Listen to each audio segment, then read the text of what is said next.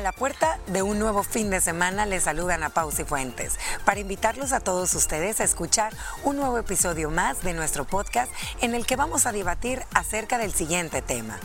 ¿Cómo puedo identificar una relación violenta? La violencia psicológica tiene consecuencias muy graves en nuestra salud mental y es especialmente peligrosa debido a lo difícil que puede ser identificarla. Sin embargo, algunas claves nos pueden ayudar a detectarla cuanto antes si estás en una relación de pareja.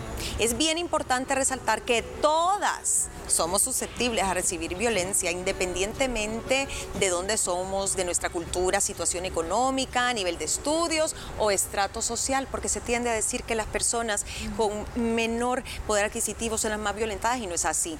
Hay señales que nos pueden ayudar a revisar esta relación de pareja y descubrir si está siendo víctima de violencia. Y de esas vamos a hablar, así como de síntomas que tu cuerpo, tu mente y tus emociones también reaccionan cuando la relación no va bien. Pero violencia psicológica implica o abarca un montón de áreas, niñas. Se habla de humillación, manipulación, eh, se habla de burla, sarcasmo, pero me quedo con una definición por Leonor Walker. Ella es eh, psicóloga estadounidense y dice, es un conjunto de actitudes, comportamientos, palabras que tienen por objeto controlar, humillar, discriminar, manipular a la pareja mediante el uso del miedo, la intimidación, la vergüenza, la culpa, entre otras tácticas, chicas. Para mí a veces esta es incluso peor que otros tipos de violencia, no sé qué piensen. Es eh, una de las violencias muchas veces pasivas que te acostumbras a, a hacerlo parte de tu paisaje, parte de tu relación es algo que te va cocinando a fuego lento y que cuando sentís está frita, porque le va cediendo mucho espacio a la pareja eh, para abusos de este tipo que son silentes, pero te van permeando. Y otro puede ser hasta la ley del hielo. La ley del hielo está incluida dentro de esa violencia psicológica. No, es que no me habló por tres días, no me habló por un mes, pero bueno, ya se le va a pasar y lo vas normalizando. Eh, más allá de los golpes y la parte física, que eso sí es bien obvio, esta violencia psicológica pasiva, agresiva, es bien dañina y te va, te va calando de a poquito. Cuesta identificarla, Ana Pao, y a veces hasta la normalizamos, como así es la cosa. Sí, mira, eh, cuántas mujeres y cuántos hombres, porque también aquí hay que, Sí. lo que platicábamos antes de entrar con ustedes a la mesa, están viviendo en estos momentos una situación así, o llevan años de su vida viviendo de esta manera, normalizándolo como tú le dices. Fíjate que tú en el, al, al inicio, en la introducción que nos compartiste, dijiste que había dos. Hay una que viene de patriarcado y Mónica, sí es cierto, lo que decía, es que a veces es el patrón de educación que tú recibes y es como tú crees que tiene que ser una relación y para ti es prácticamente normal. Es cierto, y en muchas culturas es normal también. En el caso de las mujeres que tengan tal vez una posición un poco menos ventajosa que los hombres y a veces en las relaciones de pareja esto se exacerba. Factores que te hacen vulnerable, educación, cultura, patriarcado. ¿Qué es el patriarcado? Aunque usted diga, pero si ya estamos en el No, pleno sí. siglo XXI, existe. Y es pensar que las mujeres biológicamente pues tenemos un valor menor o somos inferiores a los hombres y que por eso hay ciertas actitudes o privilegios que ellos deben de tener, también a nivel económico, laboral, etcétera. La educación y uno, miren esta, dinámicas y luchas de poder. Aquí no es que le vamos a echar la culpa a un hombre o a la mujer, pero a veces las parejas se encuentran dos personas con caracteres bien difíciles que te Muy hacen proclive a querer luchar y a querer competir. Claro. También el matriarcado, Gina. Ajá. Nosotros, es cierto, probablemente sean las minorías o hay mucha vergüenza de parte de los hombres y no denuncian. Pero si tú venís de un patrón erróneamente aprendido en un matriarcado, donde sos hija de aquellas mujeres de esa dinastía y que aquí no hemos necesitado hombres para salir adelante, te enseñan siempre a, ver de menos al hombre.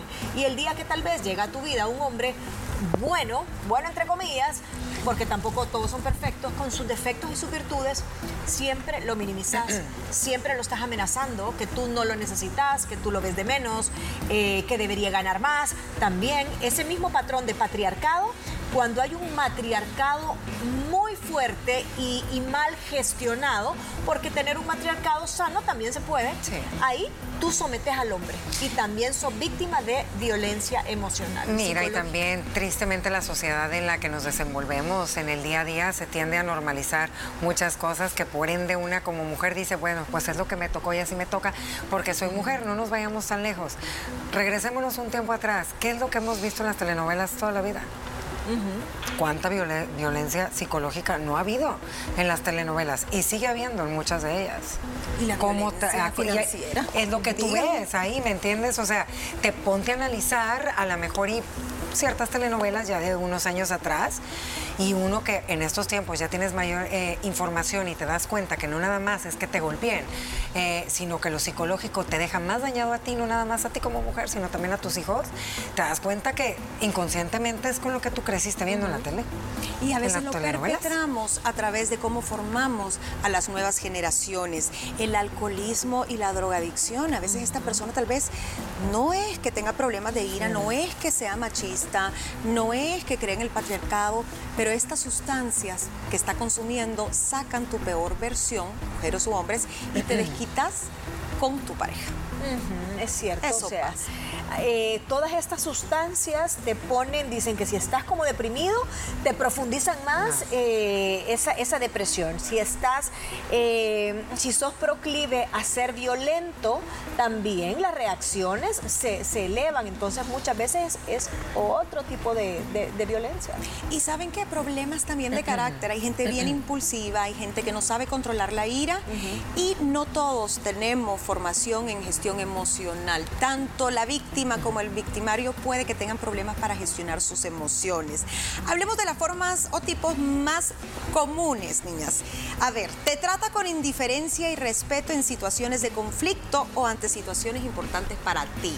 Pongamos escenarios eh, no sé, eh, tú le estás contando de que te dieron un aumento salarial y es como, ah, eso no es nada, en ese trabajo tan fácil que tenés. En ese trabajo que tienes, mínimo es lo que pudieron haber Y, hecho. y- y por eso te está, te está, querés que te celebre y te tire cohetes. No, hombre, yo creí que me ibas a decir que te habían duplicado el sueldo.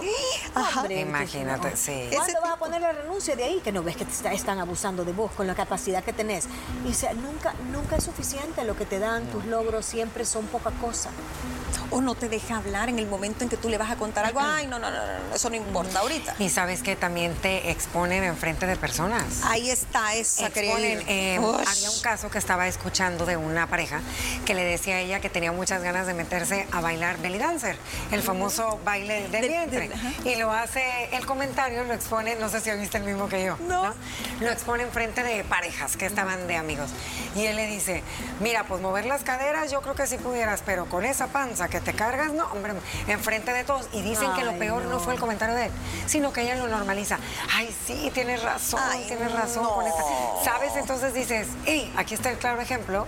Ese es un maltrato psicológico que te está exponiendo, ¿verdad? Enfrente de los demás, pero ella lo está normalizando. también. Y aunque sea en privado, me parece un comentario fuera de lugar Sí. eh, sobre su físico burlesco. Y cuando también las mujeres empiezan, no, hombre, y con este gordo, panzón, y mira que ya se Dejado quedó, que tengo, que ya se quedó sin pelo, ¿cómo vas a creer? No es con el que yo me casé. Fíjate qué, qué tema más interesante este. Cuando las parejas deciden irse a vivir juntas o van a hacer familia o se van a casar, a veces, yo creo que esto ya entra más en la madurez, pero a veces no ponen las cartas sobre la mesa en muchas cosas. Hay hombres clavadísimos con el tema de que la mujer tiene que estar perfecta aunque tenga cinco hijos.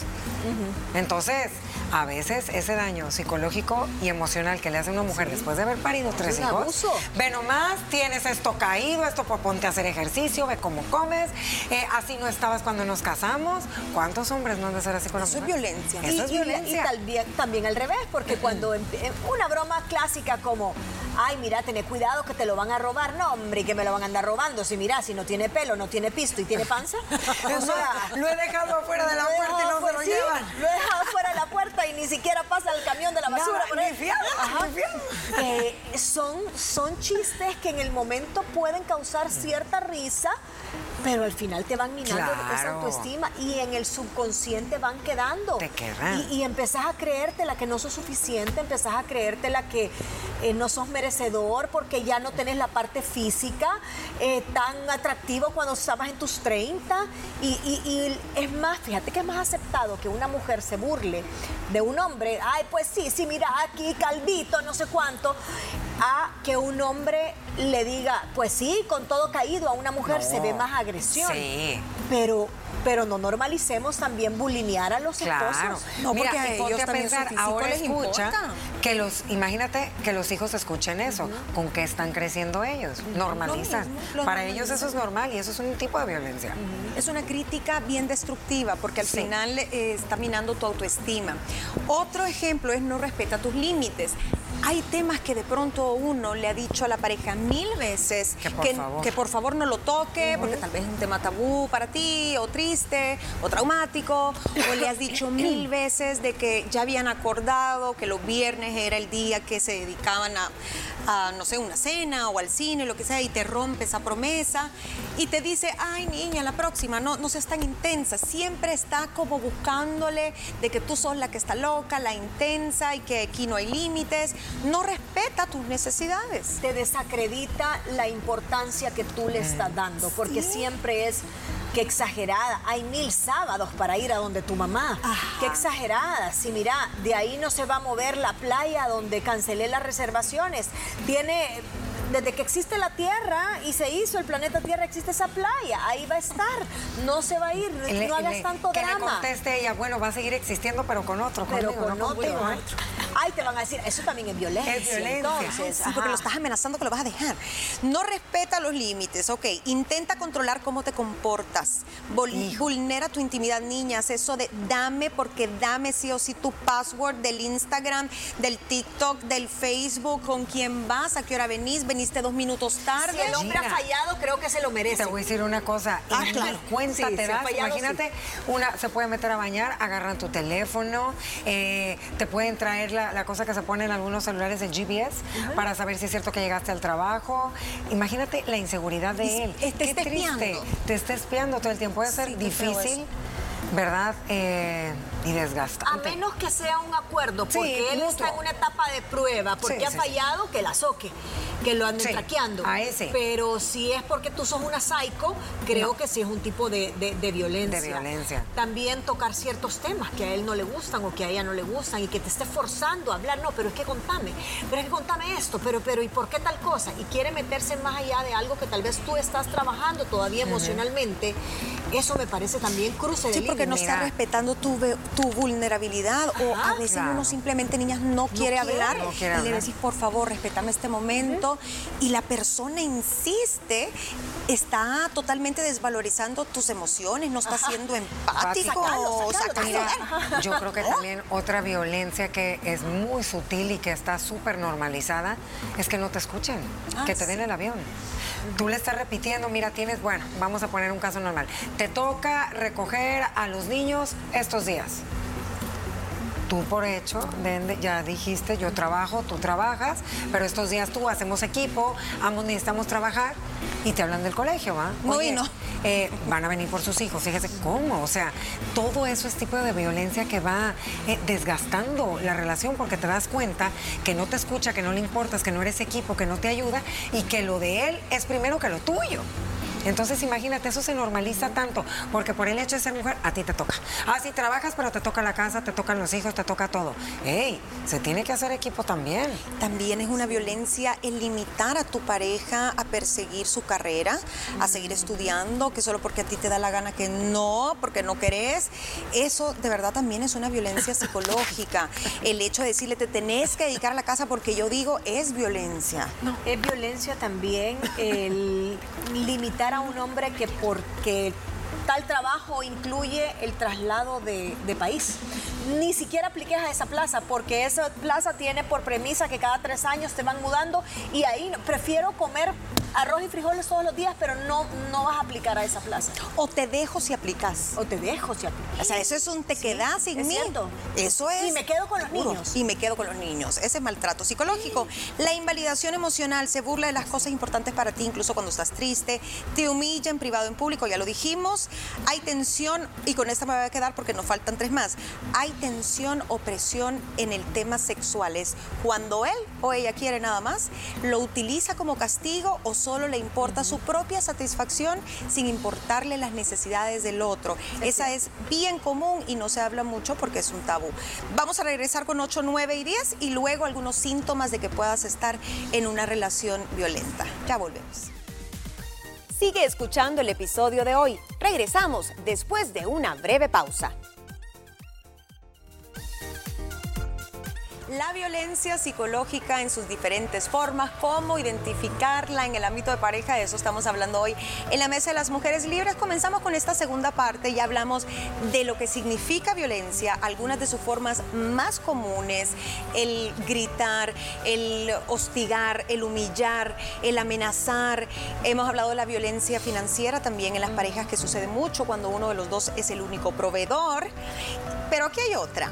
La culpa, niñas. No hay nada más manipulador que hacerte sentir culpable por algo que no has hecho y que ellos siempre le den vuelta a la tortilla y se victimizan. Ay, es que yo te hablé así porque vos siempre me tenés harto o harta con este tema. O yo te hablé así porque yo siempre trabajo y estoy estresado. Entonces, ellos o ellas nunca hacen nada. Es el otro el problema. ¿No? Es te hace sentir sí. mal. Hasta la- dudas. Tú te la buscaste. Si no querés que te hable así, no toques esos botones que me sacas de mis casillas. Y ya sabes. No, cómo mira, y qué triste porque prácticamente son relaciones bien tóxicas, pero también es bien importante analizar porque a veces el tóxico y el violento de esta relación puede ser uno mismo, con la otra persona, y tú crees que el otro está haciendo así contigo, pero es por como tú eres. Entonces es bien complicado también eh, analizarnos un poquito cómo nos expresamos, cómo hablamos, qué es lo que decimos, cómo nos comportamos también, no nada más en tu hogar, fuera de tu hogar, cuando compartes con amigos en común, con los familiares, porque creo que a veces sin querer tiras veneno, ¿me entiendes? Entonces tira tu veneno y él te va a tirar veneno a ti. Entonces están en un estire y afloje los dos, lo que tú decías, cuando tienen el carácter bien Y parecido. que esas bien difícil. Bien tóxico. son ideales, lo que dice la Ana Pao, Bien porque casi nunca nos atrevemos a decirle las cosas en su cara, en uno a uno, ni él a ti. Mm. Pero hay vitrinas perfectas que le decís a Juan para que entienda a Pedro. Claro. Y cuando estás en reunión de familia o que están los hijos que agarran el bando con el papá, empiezan a bullear a la mamá. O a veces entre los cuñados, entre las hermanas y todo, ahí agarran fuercecita y empiezan a decirte, pues sí, si es que si no me invitas a comer aquí de Año Nuevo, me paso, tengo tres meses de estar a puro sándwich que me tienen. Eso no te lo puede decir a ti. No. Pero te tira todos esos mensajitos con sarcasmo en reuniones sociales. Claro. Las indirectas. Las indirectas. Eso, eso es. Es más fácil de hacerlo porque no es tan obvio para el resto, pero duele. Y la persona sabe cuando va ese comentario ahí. ¿Qué consecuencias puede tener en su salud mental el ser victimizado o victimizada de esta manera? Y en su, en su salud física. Yo me traje todos, pero todos los, los síntomas porque sí me impresionó. Vámonos con los físicos, porque usted puede estárselo achacando a la época del año, a los virus, pero si cada vez que usted tiene un cambio en su pareja, ya sea de carácter, ya sea conflictos, ya sea que tiene dos, tres años de relación o que se dejaron y volvieron y se está sintiendo así, ojo porque podría ser una relación tóxica. Problemas en alimentación, en el sueño, vértigos, malestares digestivos, dolores de cabeza, catarros frecuentes, tensión o contracturas musculares, ahogos y adicciones. Imagínate, ¿y sabes qué es lo más triste? Palpitación. que muchas personas viven en hogares así y saben que están en una relación violenta, en una relación tóxica y no se pueden salir de ahí, no porque no quieran, sino porque no pueden, porque no tienen las posibilidades económicas o porque les da miedo el que dirán por el tema de la separación o por el tema del divorcio y aguantan. Y aguantan y lloran en silencio. Por los hijos. Por los hijos, por los nietos, por todo. Tenemos serenata. Tenemos aquí, serenata. hombre. Uy, Ay, uy, y usted está oyendo una música de fondo. a todo lo que da es porque están haciendo las pruebas de sonido, porque ahora es nuestra fiesta navideña. Pachanga, ¿quién te ese? Fiesta navideña. Tal vez nos pueden cerrar las puertecitas para A que bailar. No. ¿Sabes qué? Dentro de eso yo el abuso patrimonial. Sí. Muchas veces Sí. el abuso patrimonial es un tipo de violencia. Ponelo todo a mi nombre porque vos no sabes administrar. Y aquí todo va y yo tengo que velar porque mis hijos queden bien heredados. Así que mira, aquí quiero ver ese testamento y quiero ver que tus hermanos hasta dónde van a tener los tentáculos. Porque si el día que mañana vos faltás, yo no quiero estar peleando con sociedades ahí, con eh, cosas de SADCB y dejar todo amarrado porque después pelearme con esto es un lío. Así que me dejas a mí acciones de tal forma. No, eso es un gran Y abuso. sabes también que es bien triste cuando uno, ya sea el, el hombre o la mujer, eh, tratan, ¿verdad?, de manipular a los hijos para estar en contra, Ay, ya sea del papá o de la mamá. Imagínate que tu hogar es, tendría que ser tu lugar más de paz, más de serenidad, de armonía, de amor, y sea tu tormento.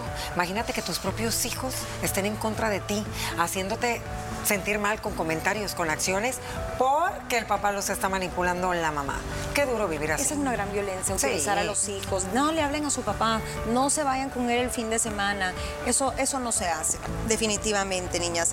En los síntomas emocionales, pues estas personas entran en un gran estrés, letargos, falta de concentración, no te dan ganas de hacer nada, te aíslas, no querés ni salir con tus amigas, muchas veces caes en depresiones, te sentís que no valés, insegura, que algo va a pasar, ataques de pánico y muchas veces estas mujeres no saben que es porque están teniendo una relación así. No necesitamos el golpe, no necesitas el grito para sentirte así de frustrada. Y cuando te das cuenta, Gina, que has estado durante años en una relación tóxica, de un abuso emocional, sexual, patrimonial, bla, bla, bla, y logras gestionar con ayuda, con los años, pero que bueno, ya estás del otro lado, dicen, y escuché esto en un, en un post, es igual de difícil desaprender a estar en el lado malo. Porque cuando llega a tu vida y que tú ya estás bien limpio y de tu cerebro estable y llega la persona correcta, te sentís raro. Es difícil estar en una relación normal a donde ambos Te lados bien, te tratan bien, te a donde se sabe gestionar las emociones, a donde hay una equidad en el trato, a donde eh, es un dar y recibir. Te sentís raro. Entonces decía este chero, eh, a los que estamos ya del otro lado, pero estamos nuevos en, en esta zona de, del- de la buena relación, también denos la oportunidad de aprender a desaprender. Aprender. Porque no sé, ya desaprendiste, ok, pero, pero te estás sintiendo raro. Sí. A Entonces veces- eso es bien normal. A veces es que somos seres de costumbre, a veces es mejor mal conocido que bueno por conocer y decís, este hombre es demasiado bueno para ser real, o yo no estoy acostumbrada a que me hagan tantos halagos o que tengan tantos detalles porque te mal acostumbraste a que no te quisieran. Y, sabes también que es bien difícil que a veces uno se da cuenta, no sé, que tu amiga, tu hermana, alguien cercano a ti está en una relación violenta. Ay, Tú se lo Dios. quieres hacer saber o se lo has hecho saber y ella está cegada totalmente. Difícil. Completamente es difícil o no lo quiere aceptar. Y eso es tan difícil, el Pero que se dejen ayudar porque ellas no cuentan o ellos no, No. cuentan por el- la pena que les da. Y hay que estar ojo, Sí. porque uno tiene que, que detectar, sobre todo con seres como tus hermanos, tus cuñados, etcétera. Pero hasta dónde te puedes meter. Yo siento que eso es hasta que la persona ya lo tiene claro y se quite esa venda o agarra valentía para decir basta ya, es bien difícil. Bien difícil. Y con los hijos, difícil. tal vez los hijos casados, que tú no puedes eh, abrirte o hablar abiertamente sobre ciertas cosas que con la experiencia de papás solo es cuestión de tiempo. Y sabes, el camino que va. van. Pero yo creo que sí también es responsable y fuera como agresivo, pasivo de nuestra parte como padres, el no decirle, no me voy a meter, pero esto no va bien, esto no va a tener buen término. No dejes que nadie te haga sentir mal. Tirar Claro. como grandes líneas, pero no es aquello que vení, me vas a sentarte y me vas a contar cómo este hombre te está tratando y ahorita vamos a llamar al abogado. Tampoco meterte a ese nivel, Sí. pero dejarlo pasar y solo ver con el rabo del ojo, creo que no. No. No, porque al final puede, puede llegar la situación a volverse más violenta y peligrosa, porque no todos los hombres violentos lo fueron siempre. A veces vas, vas escalando, después vienen los vicios, vienen los problemas, viene el desgaste de la relación, vienen problemas financieros y este hombre o esta mujer se puede ir volviendo más violento. Y sabes que también se aíslan mucho porque no sé si, Si te das cuenta, pero al inicio de este tipo de relaciones hay luz en sus ojos, hay magia en la relación, la ves emocionada, la ves motivada la dejas de ver un tiempo y cuando la ves está totalmente apagada, con la mirada para abajo, pendiente si la están viendo, ya me tengo que ir, cambia su manera de vestir, cambia su manera de sentar. Si antes platicaba con los amigos de toda la vida que tenían en común o cuñado, ahora no, ahora la ves retraída y dices, hey, aquí no, algo no está bien, porque Sandrita no es la Sandrita que yo conocí, ¿qué estará pasando? Lo triste es que Sandrita no te cuenta nada. Sandrita vive una vida totalmente diferente a la que te hace creer y a puerta cerrada tú no sabes qué es lo que pasa y qué realmente es, como dicen por ahí, la cruz que está cargando. Y saben que hay otro tipo de violencia, de mujeres que saben que su pareja, o hombres que saben que su pareja tiene otra relación, pero lo aceptan y la, y la otra persona ni se lo niega y le dice, pues sí qué, yo soy libre, depende de mí, o si quieres andarte, está la puerta abierta, pero yo quiero tener una relación con alguien más, quiero dos. Sí, y, ya me conociste siendo así, entonces ahora ni modo, tú decidís. Claro, y así son las cosas y esto no va a cambiar. Y así va cediendo y cediendo terreno y también tu corazón y tu alma se van dañando y cuando sentís sos un estropajo. Se van apagando. Se apagan y sabes que entre más tiempo deje pasar, más difícil. Usted se acostumbra, usted se acostumbra a vivir así, triste, deprimida, estresada, cree que no se merece el amor de nadie y eso nunca es verdad, nunca es tarde para terminar con este patrón de violencia. Por eso terminamos con los consejos, niñas. Si usted de pronto nos está viendo y dice, ok, no estoy segura si ahorita necesito terapia psicológica, o por lo menos busque tres personas de su círculo de confianza, hermana, mamá, amiga, tres puntos de vista que le puedan decir si esto es peligroso o tal vez estás exagerando, porque esas perspectivas de la gente de fuera también nos ayuda a ser un poquito más objetivos. Luego, la terapia psicológica individual necesaria y a veces hasta medicamentos cuando ya el tema llega a ser pues de depresiones, de ansiedad, etcétera. Pero ¿qué pasa, niñas? ¿O creen que sucede? Que vale la pena o no ir en una terapia de pareja cuando estás viviendo este tipo de relaciones que son tal vez un poco violentas. Yo creo que sí, si querés salvar la relación, pero siempre y cuando no hayas llegado a un límite que te falte en el respeto que se rompa algo. Mm. Yo creo que siempre, aunque haya llegado a ese límite, siempre es bueno ir a donde un terapeuta, pero en ese caso ya no para salvar, sino que para hacer un cierre sano. Para ti, no de pareja. No para ti. Yo el consejo que daría es que si estás en una relación tan tóxica y con ese tipo de violencia, tienes que hacérselo saber a alguien que enteramente de toda tu confianza, de tu parte y la de él, para ver qué es lo que vas a hacer, si conviene, porque si él está metido en un tema de adicción, obviamente para que vaya y acepte un tema de ayuda psicológica va a costar. Entonces, ver de qué manera puedes ayudarlo tanto a él, pero para ti, para separarte para ti. y por tu seguridad también, uno nunca sabe. Y mire, lo más importante es cuando hay niños de por medio, trate de la manera que nunca presencien este tipo de episodios, hable con ellos si hay necesidad de poner distancia con su pareja, pero no los someta por costumbre o por miedo al que dirán a vivir en un ambiente tan tóxico. Por último, existen instituciones gubernamentales que te dan información y te prestan ayuda cuando tú sospechas que está siendo víctima de una violencia psicológica y sabe que no solo en el ámbito de pareja, sino también en el ámbito laboral y social. Con esto cerramos la mesa. Gracias por escucharnos durante toda la semana. Recuerda que también puedes sintonizar nuestro programa de lunes a viernes a través de la señal de Canal 6 a las 12 del mediodía y seguirnos en nuestras redes sociales como arroba liberadas TCS. Feliz fin de semana.